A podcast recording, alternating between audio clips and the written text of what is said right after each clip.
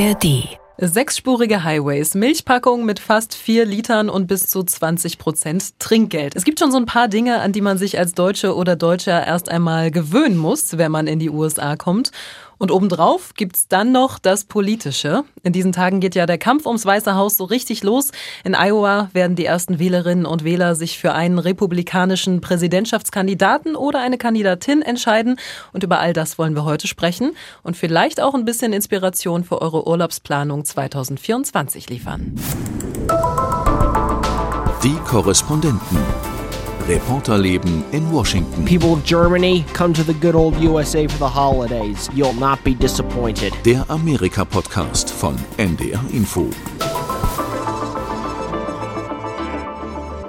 Ich bin Isabel Karras, die neue Stimme hier im Podcast und generell auch die neue hier im Team. Ich darf als Junior-Korrespondentin für ein Jahr im Studio in Washington dabei sein und ich werde in dieser Folge begleitet von Claudia Sarre und Ralf Borchert. Schön, dass ihr mit dabei seid. Hallo. Hallo, hallo. Wir drei haben es ja schon mal erfolgreich nach Washington und damit auch überhaupt hier ins Land geschafft. Das sage ich jetzt so, weil das ja gar nicht mal so unkompliziert ist. Also für mich war das Lektion Nummer eins, wenn es um die Reise in die USA geht. Ob jetzt mit Esther, also quasi diesem Touri-Visum oder mit dem richtigen Visum. Angekommen am Flughafen reiht man sich ja erstmal ein in sehr lange Schlangen wartender Menschen, um dann seine Fingerabdrücke da zu hinterlassen. Claudia, wie nimmst du das wahr, dieses Einreiseprozedere? Ja, klar, das stimmt natürlich. Vor allem als Tourist, da kommt man sich vor wie ein Schwerverbrecher oder ein Krimineller. Und das Ganze ist natürlich auch so ein bisschen Schikane, wenn man da nach so einem langen Transatlantikflug erstmal zwei Stunden Schlange stehen ja. muss, weil man da äh, nicht an die Reihe kommt. Und meistens kommen ja nachmittags auch ganz viele Flugzeuge an. Das heißt also, diese Halle dort ist voll mit Menschen. Allerdings, ich muss dir einen Trick verraten, Isabel, da du ja neu bist. Es gibt sowas wie, es nennt sich Global Entry. Mhm. Das kann man beantragen. Und das habe ich natürlich jetzt auch schon nach vier Jahren in den USA.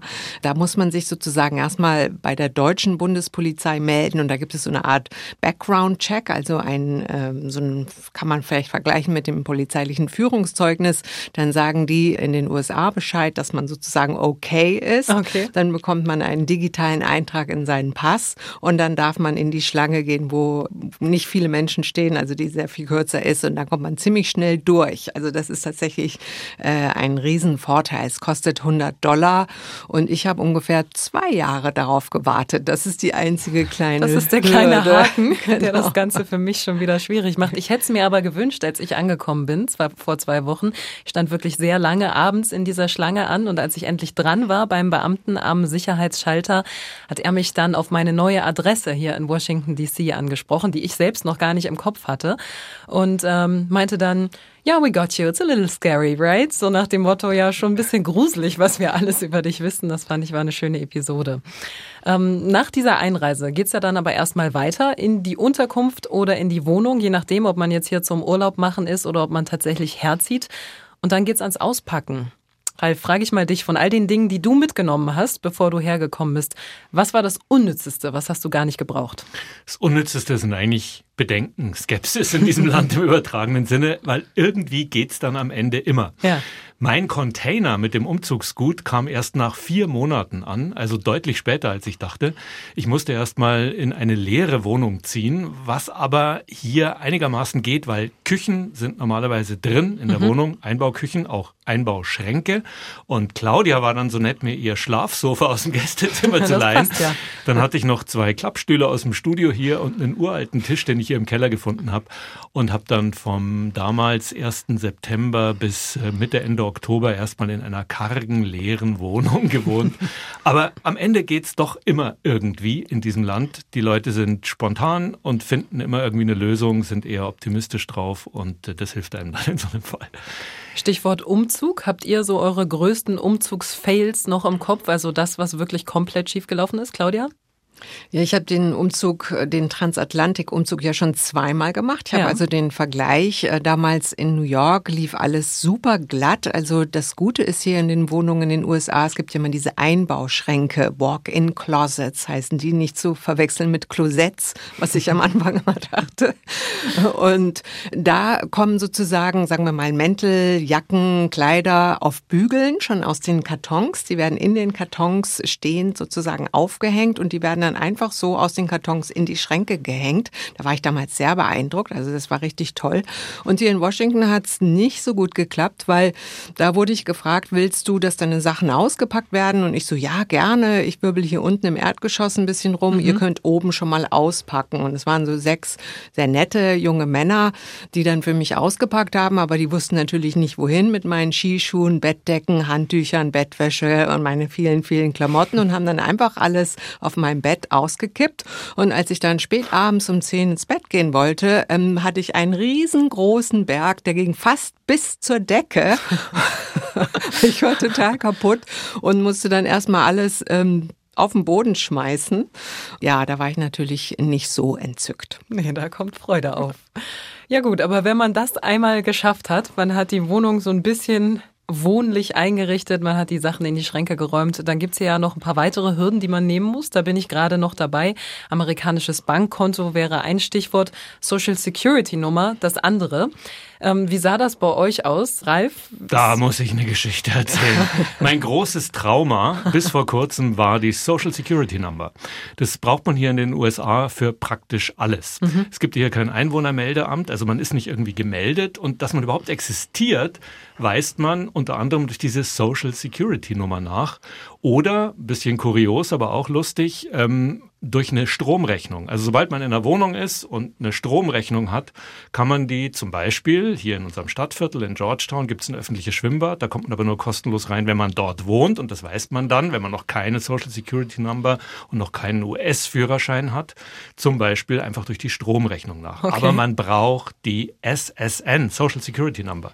Und das hat bei mir nicht wie normalerweise vier bis sechs Wochen, sondern über ein Jahr gedauert. Ich war achtmal auf diesem Amt. Es ist jedes Mal ein Abenteuer, man zieht eine Nummer, muss lange warten und das ist auch ein soziales Erlebnis, weil bei Social Security gehen auch die Leute hin, die Sozialhilfe beziehen. Also da trifft man alle Schichten der Gesellschaft, sitzt dann da ähm, und wartet und dann hat man jedes Mal jemand anderen hinter dem Schalter und nie konnte mir jemand erklären, das war das Schlimmste, warum es bei mir nicht klappt.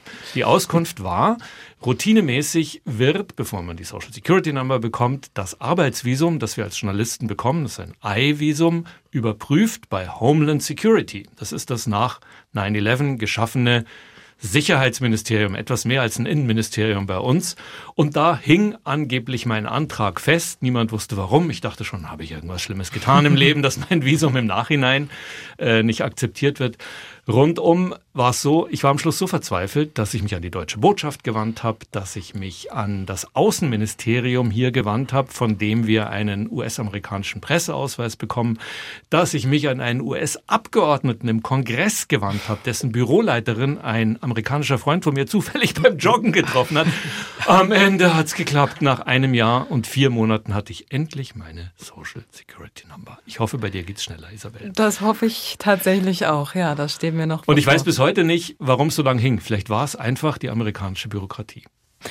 Wollen wir mal über die praktischen Sachen sprechen im Alltag, wenn das ganze Bürokratische dann erstmal erledigt ist? Ähm, es gab eine Sache, die ist mir besonders aufgefallen, die habe ich vorher weder irgendwo gesehen, noch habe ich davon gehört.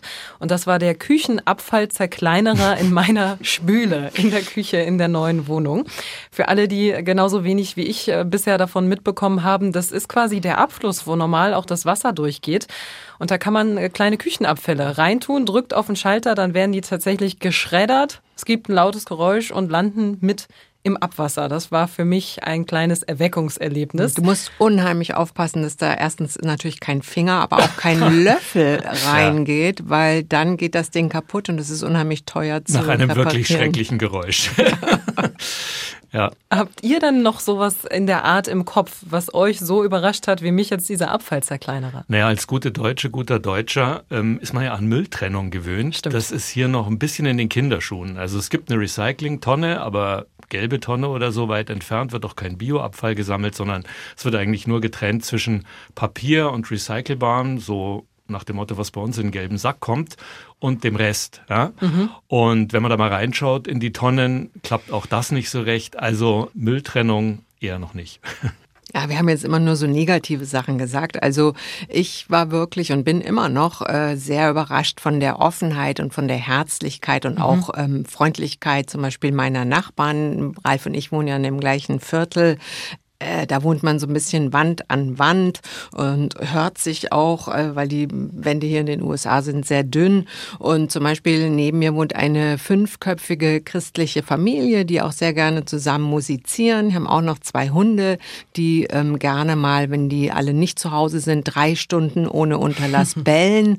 Und da habe ich mich tatsächlich dann auch schon mal beschwert, weil ich muss ja auch zu Hause arbeiten und auch Stimmt. aufnehmen und das möchte ich möglichst ohne Hundegebell. Und da hat sie aber jetzt mir schon zweimal was vor die Tür gelegt. Zu Weihnachten mal einen Weihnachtsstern und einen, Achtung, Stollen. und das andere Mal hatte sie irgendwie auch gebacken, so kleine ähm, süße Törtchen. Und dann hat sie mir noch eine nette Nachricht dazu gelegt und gesagt, ach, wie schön, dass wir sie als Nachbarin haben. Und naja, also so geht es eigentlich immer. In unserem Viertel gibt es sehr viele Menschen mit Hunden, mit denen kommt man ständig ins Gespräch. Ich habe jetzt selber keinen Hund, aber hätte ich einen, hätte ich da schon sehr viele Freunde, glaube ich. Und äh, also das gibt's in Deutschland so nicht. Und darüber freue ich mich eigentlich jeden Tag. Oder wenn man sich zum Beispiel einen Kaffee holt, dann sagen sie tatsächlich manchmal noch, oh, good morning, darling, how are you? Stimmt. Und so. Hello, honey. Ja, ja genau. Und äh, das finde ich einfach echt süß und nett. Absolut, sehe ich genauso. Und ich verteidige auch immer gegenüber Deutschen, die haben ja oft das Vorurteil, Amerikaner seien oberflächlich. Mhm. Da sage ich immer, hey Leute, Moment. Sie sind freundlich und das hilft, gerade wenn man neu in dieses Land kommt, ob als Tourist oder ob man hier arbeitet, schon mal wahnsinnig viel. Und tiefgründige, oberflächliche Leute gibt es in Deutschland genauso. Dauert natürlich einen Moment oder etwas länger, bis man hier Freundschaften schließt, aber erstmal ist das wahnsinnig hilfreich und unheimlich nett, wie es Claudia beschrieben hat, die Offenheit der Leute. Ja, diese Offenheit, die ist mir auch begegnet, ähm, als ich zum Beispiel hier im Viertel in Georgetown unterwegs war, um einfach mal mit ein paar Leuten ins Gespräch zu kommen. Ich habe gefragt, was würdet ihr denn Deutschen, die ins Land kommen, sei es für einen Urlaub oder auch um hier längere Zeit zu leben, mit auf den Weg geben? Und da war ein Thema unter anderem das amerikanische Essen. Matt aus DC, der hat mir eine Story erzählt von einer Freundin, die ihn hier in Washington besucht hat. I had a German friend come to a uh, one-year-old's birthday party. She was kind of standing there watching as they brought out this full cake, thinking that the cake was for everyone there. And then we just watched this one year old devour the entire cake. Ja, also sie waren quasi beim ersten Geburtstag von einem Kind, das dann einen Geburtstagskuchen bekommen hat. Und die deutsche Freundin, die ist halt total davon ausgegangen, der Kuchen, der ist eben für alle Gäste, die hier anwesend sind. Und sie sah dann so ein bisschen fassungslos zu, wie dieses einjährige Kind den gesamten Kuchen verschlungen hat.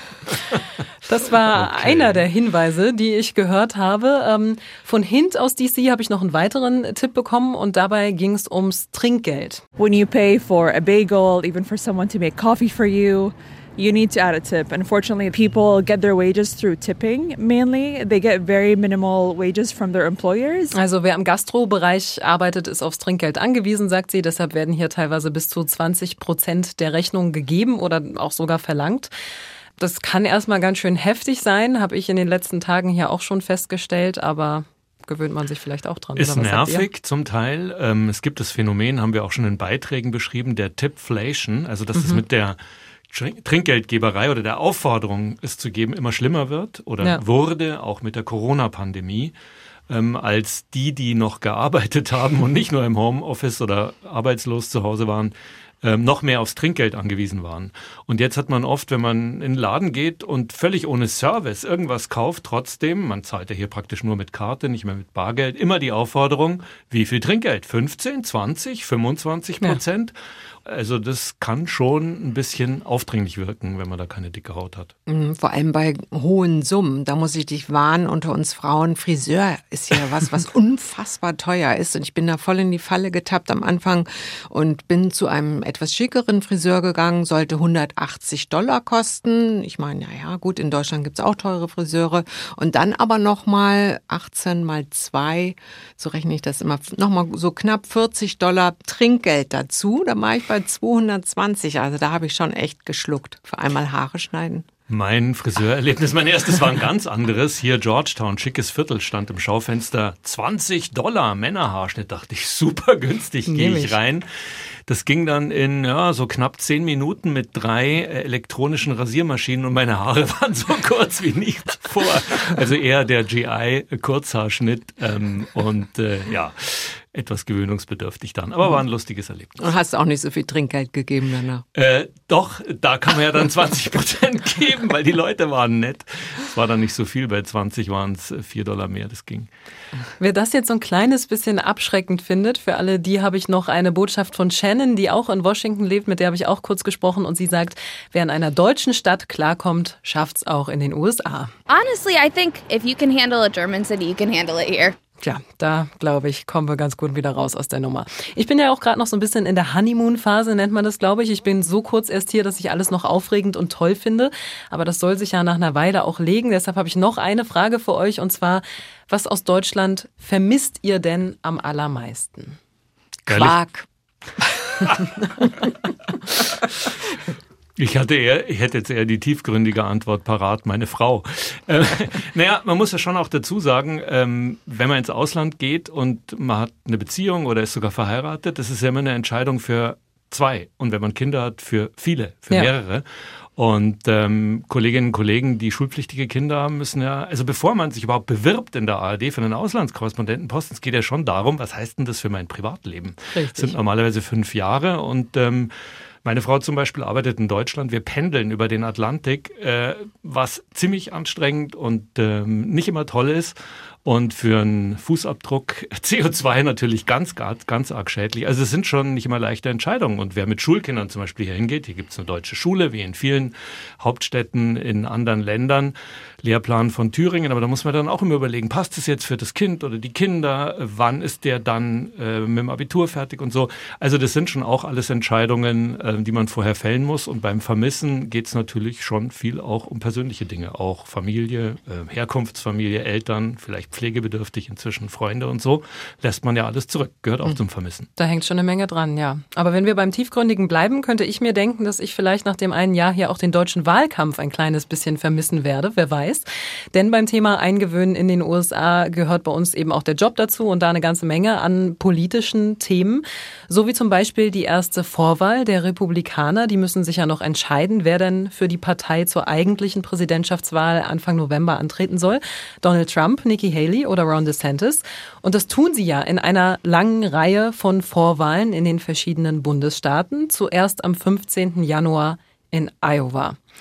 Claudia, was erwartest du von diesem Vorwahlauftakt? Naja, zunächst einmal nicht so viel, denn der Gewinner steht ja schon quasi fest, mhm. nämlich Donald Trump. Der führt ja schon seit Monaten die Umfragen mit einem großen Vorsprung. Aber natürlich kann man sich jetzt da dann das Ergebnis, wenn es dann vorliegt, ein bisschen genauer angucken. Zum Beispiel, äh, wie stark führt er noch nach wie vor in den Umfragen? Also wie sehr äh, ist er dann, geht er da als Gewinner hervor? Sagen wir mal, er hatte jetzt immer um die 50 Prozent an Zustimmungswerten. Wenn er da dann nur noch 40 Prozent hätte, wäre das ja schon sozusagen ein Indikator, dass mhm. er eventuell schwächelt. Dann muss man sich natürlich die beiden anderen Kandidaten auch angucken, zum Beispiel Ron DeSantis. Ähm, wie schneidet der ab? Hat er vielleicht einen schwächeren zweiten Platz oder liegt er womöglich sogar abgeschlagen auf dem dritten Platz? Dann könnte das bedeuten, dass er aus dem Rennen ausscheidet. Äh, das wäre natürlich auch eigentlich schon ein, eine Sensation. Und Nikki Haley natürlich äh, als die dritte im Bunde, ähm, kann die da vielleicht punkten, hat sie vielleicht einen sehr guten zweiten Platz. Das würde ihr dann einen enormen Vorteil verschaffen für die nächste Vorwahl in New Hampshire.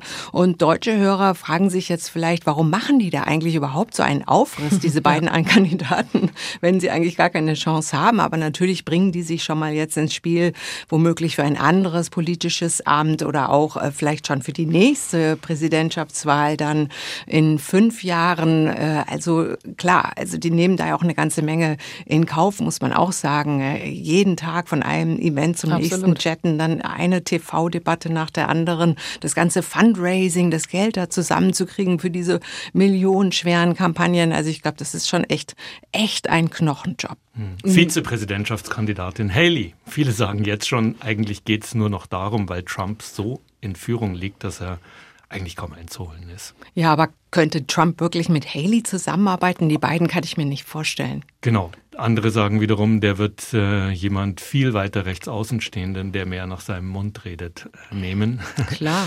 Genau, ja. Also ich glaube, auch nach der letzten TV-Debatte, die wir gerade verfolgen konnten, ähm, zwischen DeSantis und Haley, Trump hat sich wieder rausgehalten, hat einen, gleichzeitig einen Solo-Auftritt in einem parallelen Fernsehkanal bei Fox News gehabt. Also es wird wahnsinnig schwierig für diese beiden oder irgendjemand anders Trump noch Konkurrent zu machen. Ein Kommentator hier hat gestern Abend gesagt, ähm, Trump ist vielleicht kein 800-Pound-Gorilla mehr, aber ein 600-Pound-Gorilla.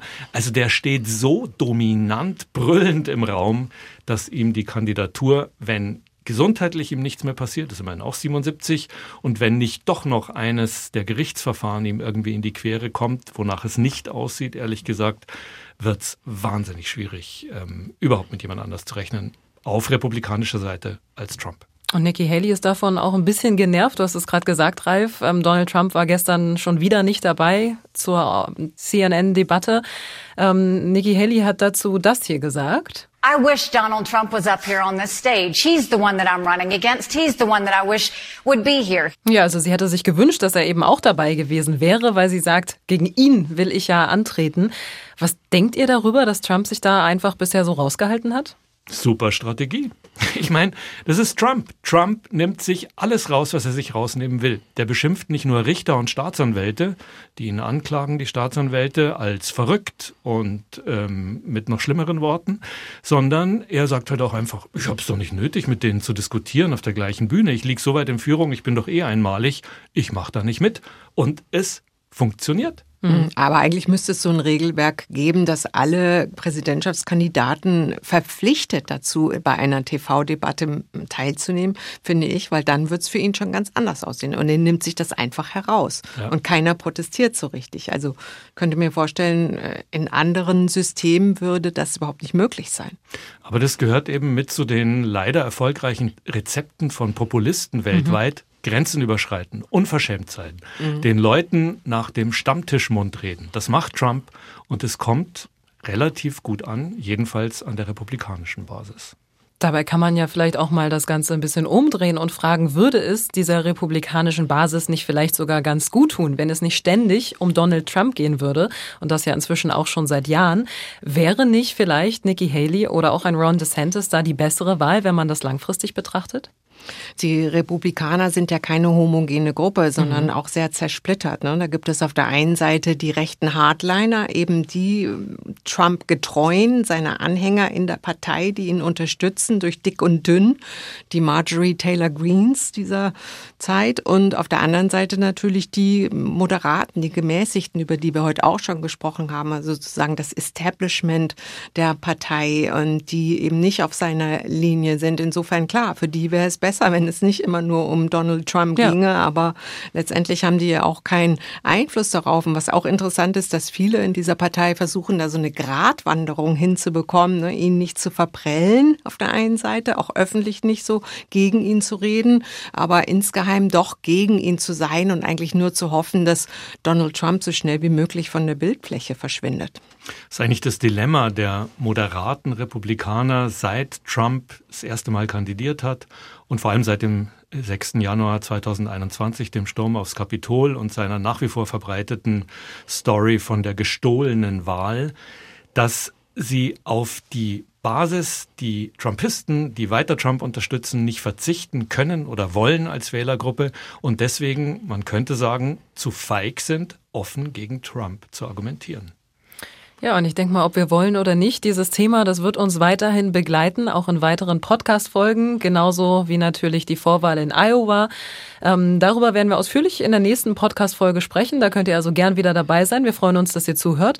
Und wenn ihr sagt, halt, stopp, irgendwas habe ich da nicht so ganz mitbekommen, kein Problem. Die ganze Folge zum Nachhören, die findet ihr auch auf ndr.de slash die Korrespondenten und natürlich auch in der ARD Audiothek. Die Korrespondenten. Reporterleben in Washington. Der Amerika-Podcast von NDR Info. Im neuen Podcast Beckenbauer, der letzte Kaiser von Deutschland, erzähle ich euch das ganze unfassbare Leben von Franz Beckenbauer. Kopfball und wundervoll hat Beckenbauer geklärt. Bravo, Franz Beckenbauer aus München. Wie konnte es passieren, dass er in einem Moment jede Wahl zum Bundespräsidenten gewonnen hätte und dann, zack, bumm, das Gesicht des mutmaßlich gekauften Sommermärchens wurde.